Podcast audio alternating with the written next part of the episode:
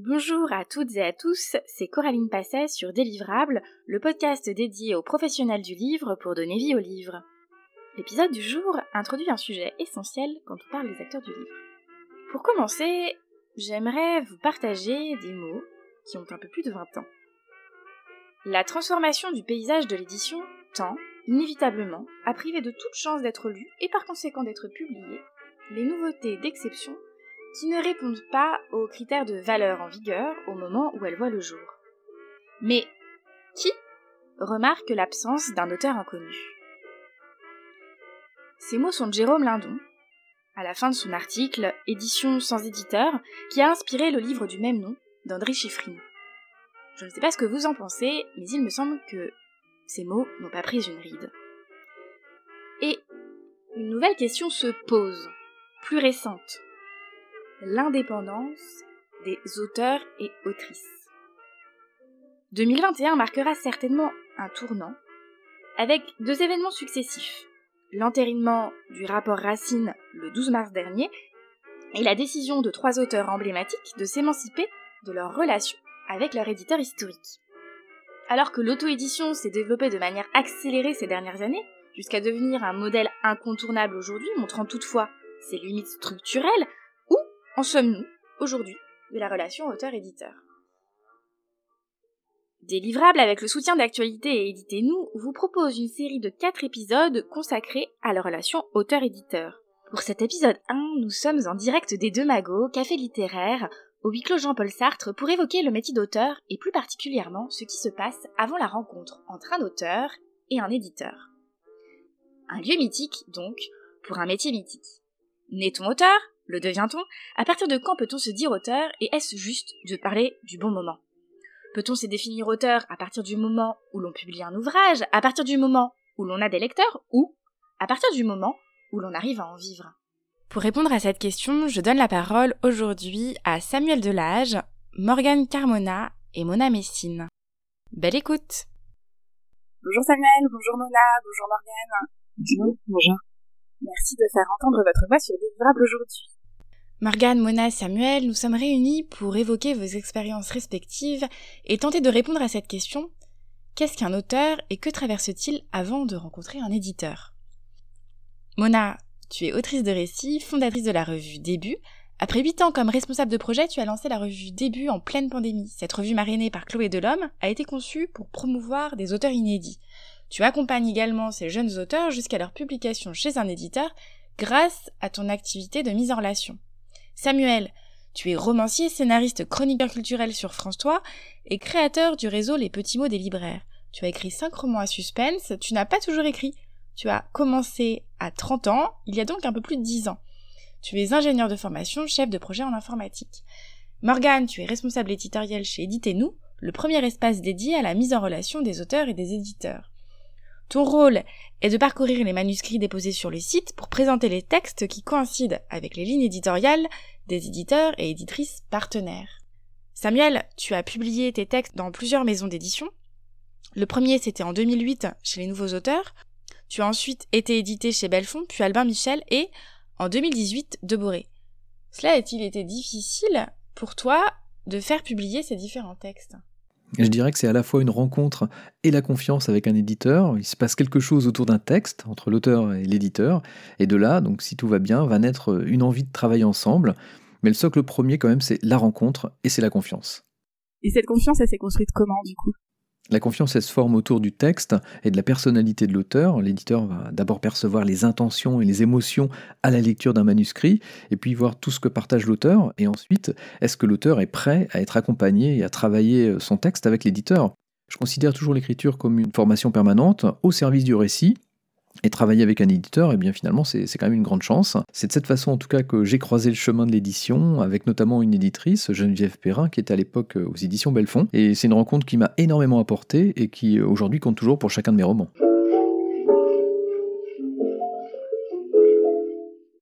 Morgane, pour euh, rencontrer un éditeur, pour euh, se faire publier, est-ce qu'écrire un bon texte, ça suffit? Pour moi, c'est un grand oui. Je suis quelqu'un d'optimiste, donc euh, j'ai envie en fait qu'un bon texte rencontre son éditeur ou son éditrice. Mais il y a un paramètre, en fait un paramètre qui ne peut pas être compressible, c'est le temps, la temporalité entre euh, celle d'un auteur ou d'une autrice et celle d'un éditeur ou d'une éditrice n'est pas la même. Il faut prendre en compte cette temporalité. Qu'un bon texte, c'est un texte qui va rencontrer une personne en fait. Cette rencontre, elle doit se faire, mais elle est longue. En fait, c'est comme une histoire d'amour, c'est comme euh, une relation. C'est quelque chose qu'on fait petit à petit. Mais oui, je, je, veux croire qu'un bon texte, un excellent texte peut trouver son éditeur, mais il faut du temps. C'est le seul paramètre en fait. Et là, je m'adresse à Mona et Morgan. Toutes les deux, vous mettez en relation les auteurs et les éditeurs. Donc euh, Mona avec la revue Début et Morgan avec Éditez-nous. Est-ce que vous pouvez nous en parler un petit peu?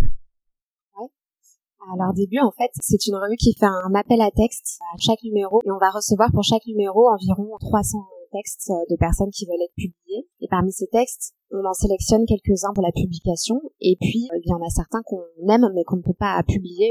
Et en fait on va quand même essayer d'accompagner les auteurs soit dans l'amélioration de leur texte soit finalement dans euh, la possibilité de trouver un éditeur. Donc on a un comité de lecture qui va euh, lire ces textes et bien les connaître afin de pouvoir les présenter à des éditeurs un petit peu comme euh, Éditez-nous peut le faire à travers le poste de Morgane qui est chargé de lire les textes, de les connaître et de connaître les personnalités des éditeurs pour trouver finalement euh, qui va être lecteur et appréciateur de ces textes-là. Et l'idée à travers ça, c'est comme Morgane le disait, de faire en sorte que les deux temporalités se rencontrent, parce qu'aujourd'hui on a des très bons textes et on a des éditeurs qui peuvent être parfois submergés par euh, le nombre de textes qu'ils reçoivent et la sélection des textes en fait, soit euh, par éditez-nous, soit par la méthodologie de début, permet aux éditeurs en fait de recevoir des textes déjà présélectionnés et qui vont correspondre un petit peu plus à leurs critères. Toi, Morgane, tu voudrais compléter? Oui, effectivement, euh, éditez-nous, c'est vraiment, en fait, c'est l'objectif, faciliter la relation euh, auteur et éditeur. On voudrait faire en sorte, en fait, que la, la confiance qui devrait être entre euh, les deux acteurs soit complète. Sur Éditez-nous, on a des rubriques d'échange où euh, les éditeurs et les éditrices peuvent contacter les auteurs et les autrices qui ont proposé un texte sur le site. Puis aussi de notre côté, nous, l'équipe éditoriale, on fait en sorte de communiquer avec eux, de les conseiller, notamment sur leur pitch, sur leur titre, sur les mots-clés qu'ils ont employés. Là, l'équipe éditoriale vient de, de se développer, de s'agrandir, donc ça va être d'autant plus simple pour nous d'avoir un lien avec euh, tous les auteurs et les autrices très important. Effectivement, c'est la confiance qu'on essaie de faciliter le lien en fait. Et vous insistez tous les trois sur la question de la temporalité, de la rencontre, du bon moment et de ce temps qui peut être un peu long parfois. Est-ce que vous pourriez développer un peu cette idée de la temporalité de publication? Enfin, ce feeling peut se passer aussi grâce à un timing en fait. C'est parfois une tendance littéraire, culturelle, l'actualité en fait. Et puis un éditeur ou une éditrice qui va être plus sensible à une émotion qu'à une autre et qui va faire que qu'il va aimer un texte et vouloir rencontrer la personne et ensuite c'est là que la relation se fait. Samuel, tu voudrais compléter cette histoire de timing? Ah, le timing, c'est quand même une, question fondamentale dans l'édition pour plusieurs raisons. Soit on a une confiance avec l'éditeur et il nous passe commande d'un texte. Par exemple, il dit voilà, j'aimerais que tu exprimes un petit peu ce genre d'émotion que je sens chez toi, etc. Donc ça peut être quelque chose qui se fait sur le long terme ou alors euh, des textes qu'on leur propose voilà, directement, qui vont avoir besoin d'un temps pour euh, vraiment profiter, de relire le texte, de le retravailler ensemble, de caler une date, qui va s'intégrer dans un planning éditorial qui est déjà souvent bien chargé. Et ça, c'est euh, voilà, c'est une question vraiment importante qu'on se pose assez rapidement d'ailleurs, avant même d'entamer les démarches de publication. Ça va même au-delà de ça, c'est-à-dire par exemple, on va penser aux publications poche ou aux publications session comme les Françoisir par exemple. Françoisir, ils ont un catalogue de publications, si on bénéficie d'une avant-première, mais dans ce cas-là, il faut se caler par rapport à cette avant-première avant de penser à la publication en format classique chez l'éditeur. Du coup, ça réorganise complètement aussi le planning à ce niveau-là. Et puis on est dépendant et tributaire d'autres auteurs qui eux sont calés sur telle date, etc. Donc on se retrouve finalement à être quand même organisé dans une temporalité qui est purement pratique au-delà du fait du simple manuscrit. Et euh, quand est-ce que vous savez, Mona, Samuel, que votre texte, faut plus y toucher? Ah, Ça, je crois que c'est peut-être un peu chacun qui va pouvoir répondre plus ou moins de façon différente. Il y a le côté, il y a le côté, le, travail propre de l'auteur, euh, je dirais lui-même, c'est-à-dire qu'on a relu, euh, là, mon dernier roman, le manuscrit, je l'ai relu peut-être 10 ou 15 fois. Bon, là, j'en ai fait le tour. À chaque fois que je viens corriger des choses dessus ou modifier, c'est des virgules, c'est des petits mots ici ou là mais ça va pas être des choses fondamentales, on va dire. Donc du coup, je pense que j'ai fait le tour. Maintenant, c'est pour ça que j'ai des rendez-vous tout à l'heure avec des mhm. éditeurs pour qu'on en discute. S'ils m'ont des rendez-vous, voilà, le texte leur plaît, bon, On va voir ce que donnera la suite, mais en tout cas, voilà, l'idée c'est de se dire maintenant on passe le relais à d'autres professionnels qui vont pouvoir se pencher dessus et euh, suivant leur ligne éditoriale bien sûr et suivant leurs affinités particulières, on va arranger certaines choses, euh, peut-être modifier, ajouter. Souvent, voilà, c'est un, petit retravail, mais ça va être en fonction de la sensibilité de l'éditeur. Euh. Est-ce que ça t'est arrivé de douter de, du moment où tu devais aller voir l'éditeur pour lui présenter ton texte? Est-ce que tu t'es déjà dit, bah, je suis peut-être un peu trop tôt ou, pas? Donc moi en tout cas je suis je suis mu par des quantités de projets de livres que j'ai en tête et j'ai qu'une envie c'est d'écrire le suivant et le suivant encore donc à un moment donné, il m'arrive de commencer d'autres livres avant d'en avoir terminé un, simplement pour goûter la chair, la matière, euh, la texture que va avoir un petit peu cette histoire, et commencer à voyager dedans déjà. Et il euh, n'y a rien de plus terrible pour moi que d'arriver à la fin d'un livre, pour la simple et bonne raison que c'est la fin d'une histoire. Et là, je serais vide. C'est-à-dire qu'un matin, je peux pas me lever en me disant, fais quoi aujourd'hui? Donc si j'ai pas déjà démarré quelque chose d'autre, euh, ça, ça me va pas. Donc, quantité de projets, c'est une espèce de, c'est presque une maladie pour, je sais pas, pour se rassurer en tout cas, mais d'avoir une quantité de choses. Je me couche le soir, je sais que j'ai plein de choses à, traiter le lendemain et euh, j'existe demain parce que j'ai tout ça à faire. D'accord. c'est vraiment voilà une enfilade de projets en permanence. Donc je suis content aussi de les voir aboutir, de les voir publier, de passer plus sereinement au suivant. Mona Alors je vais je vais te répondre avec euh, deux casquettes. La première ça va être ma casquette d'autrice finalement parce qu'on sait quand on est prêt? Euh, je pense que c'est plus une question de feeling. C'est d'avoir l'impression que le texte est suffisamment abouti pour que le, propos passe, bien évidemment, euh, en ayant réglé toutes les questions aussi d'écriture, de style, etc. Et de toute façon, le texte ne sera jamais vraiment fini, c'est-à-dire que même si on y va avec un texte fini, il y aura de toute façon des reprises derrière. Donc après, c'est une question peut-être de pratique, euh, d'habitude et d'impression que c'est terminé. Se lever plusieurs fois le matin en ouvrant son texte et en se disant non, cette fois-ci je touche rien, et au bout d'un certain nombre de fois, on se dit c'est terminé. Maintenant, du point de vue euh, de l'édition, je reçois beaucoup de textes qui, à mon sens, ne sont pas terminés. On voit encore qu'il y a du travail et que la matière est en mouvement à l'intérieur des paragraphes. Ça se voit, euh, par exemple, euh, quand euh, des paragraphes ne sont pas équilibrés et que le style va diverger un petit peu en fonction des paragraphes, mais sans qu'il y ait de justification par rapport au fond du texte. Et ça, je pense que c'est une difficulté énorme pour les écrivains qui n'ont jamais été édités, qui ne sont pas accompagnés par un éditeur. Et c'est peut-être une partie du travail qui demande de trouver une façon d'accompagner les auteurs qui ne sont pas encore signés par un éditeur. Parce que jusqu'ici, on a parlé de personnes qui ont un éditeur qui leur répondre en fait quand il y a des questions. Mais c'est vrai que si on se place avant le contrat d'édition, c'est très difficile d'identifier soi-même sur son texte quand on n'a pas l'habitude si le texte est finalisé ou pas. Et je pense que c'est un écueil énorme qui touche la plupart des auteurs inédits parce que quand on écrit un texte, ben forcément il y a un moment où on n'est pas content, puis il y a un moment où on est content de soi parce qu'on a plus travaillé. Mais c'est très difficile sans cet accompagnement d'un autre professionnel en fait de savoir à quel moment.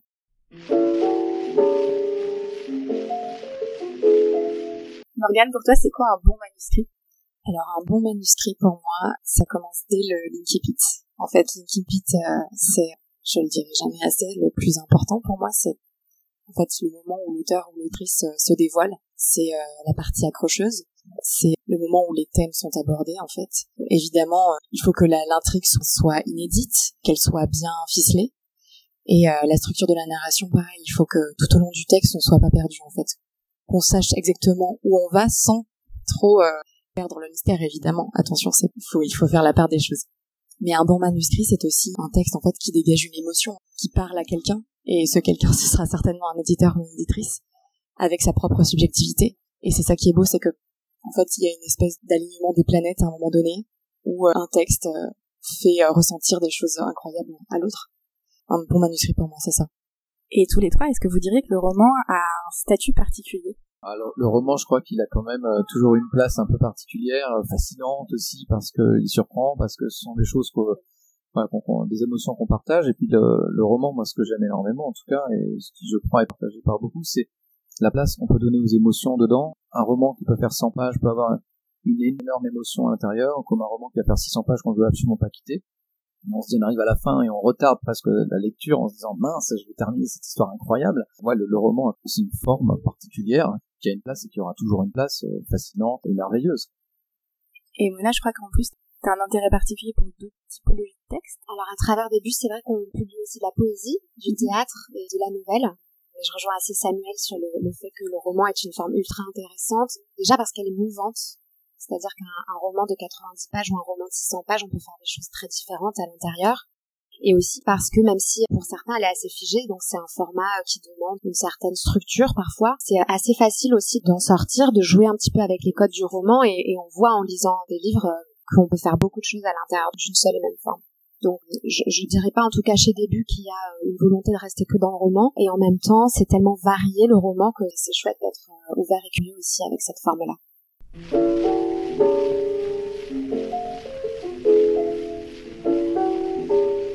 Samuel, Mona, vous participez l'un et l'autre à des travaux d'écriture. Euh, Samuel, tu animes une masterclass d'écriture. Mona, tu as participé à des ateliers d'écriture à, l'école des mots notamment, dont tu es maintenant ambassadrice. Qu'est-ce que ces deux formats apportent au travail d'écriture? Comme je disais tout à l'heure, l'écriture c'est une espèce d'école de, formation tout au long de la vie. Ce que j'écrivais à 30 ans n'a plus rien à voir avec ce que j'écris à 40. Et c'est ça aussi que je trouve de formidable. J'ai changé et je le vois dans ce que j'écris, ce que je recherche. Même ce que je recherche pour écrire demain ou dans quelques années, ce sera forcément différent et ça c'est pour moi c'est quelque chose de passionnant.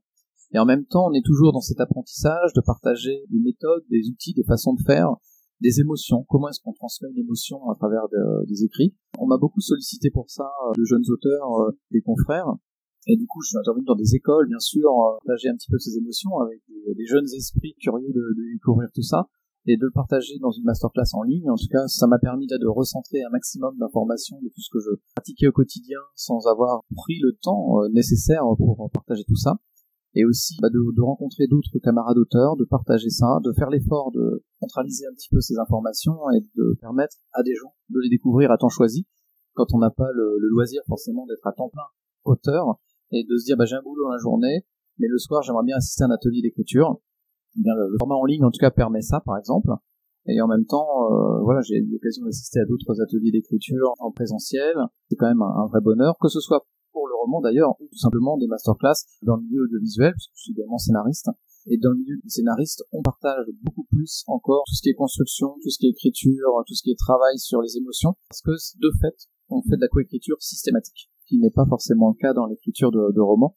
Et on est peut-être tous isolés par rapport à ça, donc heureusement des masterclass, des ateliers existent. Le Mona en, représente en tout cas un des grands parements de ce qui est aujourd'hui disponible et accessible.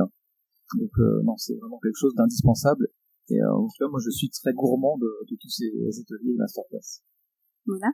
C'est vrai que quand on donne des masterclass avec des buts, le retour principal qu'on a, ça va être le lien, le partage et le fait d'avoir d'autres regards sur sa sur son écriture. Il y a des textes qui vont être lus en groupe par exemple et qui vont gagner en ampleur parce que l'auteur va avoir des retours immédiats. Et puis il y a aussi l'aspect finalement apprentissage que moi j'ai beaucoup vécu à l'école des mots notamment. C'est par l'école des mots que les professeurs que j'ai rencontrés là-bas qui sont des écrivains m'ont conseillé de découvrir l'univers des revues que je ne connaissais pas du tout. Et en fait les ateliers d'écriture parfois peuvent jouer un rôle d'école comme il peut y avoir des écoles d'art, les ateliers d'écriture se multiplient et je pense que c'est une bonne chose parce que tout cet aspect qu'on peut trouver dans d'autres écoles qui vont être la formation, les stages, le réseau, le retour, les camarades, etc., peut s'acquérir pendant des ateliers d'écriture. Et je trouve ça intéressant puisque, comme on disait tout à l'heure, il y a parfois une solitude face à sa feuille ou des difficultés à, à comprendre le milieu d'édition ou que faire de son texte ensuite. Cet aspect d'atelier va permettre d'échanger autour de ça. Est-ce que c'est juste de dire qu'une masterclass a plus une vocation théorique et un atelier d'écriture plus une vocation pratique dans l'apprentissage de l'écriture littéraire? Disons que les deux sont indissociables. Hein. Il faut, je dirais, vraiment une partie théorique, justement, comme disait tout à l'heure Mona, quand un texte arrive d'un auteur qui n'a jamais été édité, qui n'a jamais été, on va dire, porté par un éditeur, il n'y aura pas forcément ces notions de structure de construction, les paragraphes ne seront pas forcément homogènes ou équilibrés, des chapitres ne seront peut-être pas forcément euh, tout à fait euh, bien organisés. Donc le fait d'avoir un peu de théorie, ça va permettre quand même de rationaliser son texte et on sera d'ailleurs plus satisfait en tant qu'auteur de se dire ah voilà la forme de, ce que je voulais exprimer, je la retrouve ici. Je, voyais quelque chose ne fonctionnait pas, mais j'arrivais pas à identifier quoi précisément. Et avec cette technicité, il va permettre de pouvoir finalement mettre des mots sur les mots et trouver les solutions, en tout cas euh, pour euh, réparer les, les, les problèmes qu'il peut y avoir dans un texte. Et en même temps, il n'y a qu'une seule chose pour euh, vraiment développer l'écriture, c'est écrire. Ça, c'est vraiment fondamental. Écrire, écrire, écrire. C'est la pratique qui va permettre d'améliorer les choses, de s'approprier un petit peu sa façon de d'écrire, sa façon de transmettre les émotions. On voit qu'on réagit par exemple à telle telle nature. Est-ce qu'on est proche plutôt justement d'un environnement qui est naturel Est-ce qu'on est proche de quelque chose de, urbain? Quand on écrit, on va, on va sentir qu'on a des qui vont nous porter plus que d'autres. Et avec un éditeur et avec le travail après sur le texte en lui-même, vraiment d'écriture, on va pouvoir améliorer les choses, trouver sa voie, trouver son chemin et en tout cas donner un sens à ce qu'on fait. Là, tu veux compléter? Ben, Je partage absolument l'idée qu'il faut écrire pour apprendre à écrire. Ça, c'est une évidence assez forte. Je suis un assez mauvais exemple sur l'apprentissage théorique parce que moi, j'aime pas trop ça. Enfin, je, je consigne, j'arrive pas à les appliquer, je les détourne et, ce genre de choses. Ce que je trouve... Euh... Il faut être un mauvais élève pour ça. Donc, du coup, Exactement. je suis très mauvais élève, j'ai beaucoup de conciliation. Ce que je trouve assez vrai, c'est finalement... Bon, déjà, dans les masterclass, ça finit quand même souvent soit en atelier d'écriture, soit en discussion. Donc, c'est vrai qu'on sent que les gens reçoivent de l'apprentissage théorique, mais aujourd'hui, avec toutes les à disposition d'apprentissage, c'est aussi des choses qu'on peut faire seul. Et quand on est en groupe, on a plus envie de discuter avec les autres, de participer, d'échanger, etc. Et finalement, l'apprentissage se fait aussi beaucoup dans la lecture, c'est-à-dire que tout ce qui est théorique, toutes les structures, par exemple, pour apprendre à écrire un roman, en lisant beaucoup le roman, on peut les percevoir. Et on va pas être seulement dans les grands, les grandes idées écrites sur papier. Donc, je pense que la pratique, elle est, elle est essentielle. L'information sur les différentes formes aussi, justement, et la lecture, absolument. La lecture euh, à l'infini. Finalement, les ateliers, c'est un apprentissage qui va être parallèle à l'écriture qui va être euh, la compréhension du monde de l'édition, les réseaux, qu'est-ce qu'on fait avec un texte, comment justement on, détermine que son texte est terminé, puis euh, se créer finalement un, cercle de personnes euh, proches dans l'écriture et dans la littérature qui peuvent permettre d'avoir des avis en lesquels on a confiance, ce qui est vraiment primordial pour moi pour progresser. Là, je rejoins tout à fait le, point sur la lecture. Effectivement, la meilleure chose qu'on puisse avoir, bah, moi je demande des ordonnances à mes éditeurs. Hein, donc euh, voilà, c'est comme chez le médecin, et vous pouvez lire ça, ça, ça et ça, et analyser tel élément ou tel point dans, dans tel type de livre ou chez tel auteur. Effectivement, c'est très formateur. Ça permet d'éclairer, de mettre en lumière en tout cas des points sur lesquels on se dit ah effectivement, que je fais pas attention à tel type de musicalité quand j'écris, tel et tel autre élément en tout cas vont apparaître en relief. Et en tout cas, c'est à travers des fois l'écriture d'autres euh, d'autres romanciers, ben on met en relief peut-être des, euh, des points à traiter importants chez nous. et c'est hyper intéressant, c'est savoureux de se dire j'essaie de corriger certaines façons mauvaises habitudes que je peux avoir et je les ai identifiées grâce à un éditeur et de parvenir par moment, on va dire des petits coups de chance au début, réussir à faire quelques mots, quelques phrases intéressantes, je dis waouh, c'est hyper satisfaisant, on a qu'une envie c'est de progresser, de continuer, et on se cherche comme ça, c'est vraiment intéressant. Et Mona et Samuel, ce qui est intéressant aussi dans votre parcours, c'est que vous avez une expérience de la rédaction de contenu qui n'est pas exclusivement littéraire, de, de scénario euh, pour Samuel, de communication plus pour Mona. Qu'est-ce que ces deux formes d'écriture vous, ont appris? Qu'est-ce qu'elles ont de ressemblant et de différent par rapport à l'écriture littéraire? Alors moi, ça me fait aimer encore plus la littérature. C'est-à-dire que euh, écrire pour de la communication, du marketing, etc., c'est un peu plus codifié parce qu'on a des, on a des cibles, on a des objectifs, etc. Et bien sûr qu'on peut être libre à l'intérieur de ces codes-là, mais on a des limites, par exemple, sur le vocabulaire utilisé alors que la littérature, et notamment la forme du roman, permet de faire des choses beaucoup plus libres et à mon sens euh, porteuses d'un imaginaire plus fort et d'émotions peut-être plus fortes parce que la littérature, il y a une sorte de gratuité, c'est-à-dire qu'on peut lire un roman pour entendre un message, mais on peut lire un roman juste pour passer un bon moment, pour avoir une émotion, pour voyager. Et ça, je trouve ça intéressant aussi de le conserver il y a beaucoup d'ateliers ou de méthodes qui fleurissent pour apprendre à, à, écrire pour convaincre, à écrire pour euh, débattre, à écrire pour délimiter un sujet, etc. Ce que j'aime dans la littérature, c'est cette gratuité-là, c'est qu'il n'y a pas forcément de but. Ce que j'aime dans la littérature, donc c'est vraiment cet aspect euh, de plaisir et de partage entre un auteur et ses lecteurs. C'est un, un, auteur qui va euh, se raconter lui en fait quelque part mais sans parler de lui mais en tout cas parler de sa perception du monde et je trouve ça très intéressant de découvrir dans un livre par rapport à des de l'écriture de communication qui va être euh, avec un but et avec des, contraintes. Même si évidemment on peut être créatif et c'est très intéressant aussi. C'est finalement comme des petites consignes d'écriture régulière qu'on va trouver aussi dans des ateliers d'écriture, des petites consignes pour euh, doper sa créativité, pour euh, se mettre face à sa page blanche et recommencer à écrire. Ça, ça va être vraiment l'exercice de communication. C'est vraiment des outils et des techniques qu'on peut développer qui servent évidemment dans l'écriture littéraire, mais qui sont très différents dans leur fond ce qui est drôle pour rebondir sur ce que dit Mona, et euh, ça je l'ai constaté énormément en entreprise, j'ai écrit pendant 10 ans alors que j'étais encore salarié euh, à une époque. Et ce qui était très drôle, c'était dans les communications, des mails en entreprise. Parfois, j'avais des messages importants à transmettre, et plutôt que de le faire de façon trop académique, j'allais écrire un message qui était un peu romancé avec une petite histoire. Et en fait, on arrive à faire passer des messages très forts. Et au milieu de mails, de quantité de mails échangés entre professionnels, vous en avez un qui va sortir du lot parce qu'il va y avoir presque une petite histoire racontée très courte et avec une information clé et stratégique de l'entreprise dedans. Et c'est celui qu'on va retenir. Et en fait, ce procédé euh, d'écriture euh, du romancier, finalement, il sert vraiment au quotidien dans n'importe quel type de, bah, de, d'écriture ou d'échange qu'on pourra, pourra avoir à faire. Donc c'est vrai que c'est un, côté, un format assez particulier. Et puis pour revenir sur, euh, vraiment un peu plus sur le sujet, effectivement, le, fait d'être scénariste, en tout cas, c'est une écriture encore très différente. Que là, on est contraint par des milliers de règles. ce que j'aime dans, le roman, c'est la liberté totale alors que dans le, dans le scénario, on ne peut pas se permettre ce genre de choses. Quand on écrit un personnage à fin, on n'écrit pas il a faim. Qu'est-ce que va faire le réalisateur Il va imaginer comment on conçoit la fin. Non, on va lui dire, il va tourner autour du frigo, il va s'approcher des boîtes de gâteaux parce que c'est un vrai gourmand de mhm. sucre. Donc on est obligé de donner des détails techniques, des choses qui vont être plus concrètes. Et c'est sûr que l'écriture audiovisuelle en ça diffère énormément de, de l'écriture du roman même si euh, dans les didascalies on peut laisser quelques petites choses voilà avant l'écriture du scénario à proprement parler mais mine de rien, ces écritures différentes pour moi sont très complémentaires. Ce que m'importe le scénario, par la construction du récit et aussi par certaines façons de, mettre en image des scènes, ça me sert énormément pour le roman. Et, euh, et avec le roman, j'ai encore plus de liberté. Déjà, je suis seul aux commandes et je fais vivre mon histoire par moi-même, telle que je, je, la sens, telle que je la vis. Certains lecteurs me disent, voilà, c'est une écriture Samuel qui est parfois très visuelle et c'est intéressant de pouvoir se projeter dedans. Et euh, bah, je suis très content, et surtout que les lecteurs sont eux-mêmes leurs propres réalisateurs. Ce qu'on écrit, une scène va être décrite de telle façon, ça va pas être un réel qui leur a proposé une image, c'est chacun la vit exactement comme il la voit. Si on décrit un enfant en train de jouer avec un ballon, eh bien chacun dans notre tête, on aura une image d'un enfant avec un ballon différent. Et c'est ça qui est fabuleux.